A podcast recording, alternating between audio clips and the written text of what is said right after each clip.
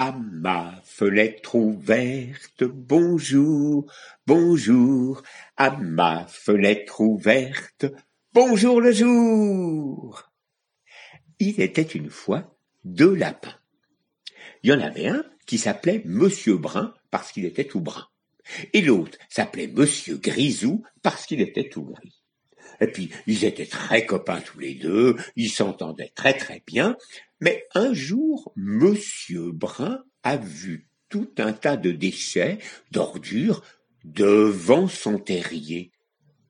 Alors il a été voir Monsieur Grisou, il lui a dit Qu'est-ce que tu as mis toutes les ordures? Tu as balayé chez toi et tu as mis toutes les ordures devant chez moi? Mais non, c'est pas moi du tout. Mais qu'est-ce que c'est que tu? Et puis toi, de toute façon, hein Monsieur Brun, eh bien tu mets ton transistor, ta radio beaucoup trop forte, et moi je peux même pas m'entendre manger mes carottes. Non, oh ben toi t'es un vilain coquin, tu as mis tes déchets, et toi tu mets ta radio trop fort, et toi t'es un vilain coquin, et toi t'es...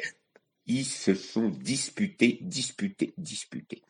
Alors, Monsieur Brun, il a décidé de mettre un mur entre les deux terriers. Mais Monsieur Grisou n'était pas content, il a donné un grand coup dans le mur, et le mur il s'est cassé. Alors ils se sont jetés l'un sur l'autre, et ils se sont battus, vilain coquin, marron. Bon. Il se trouve qu'il y avait un renard dans les environs. Et le renard a vu les deux lapins qui se battaient.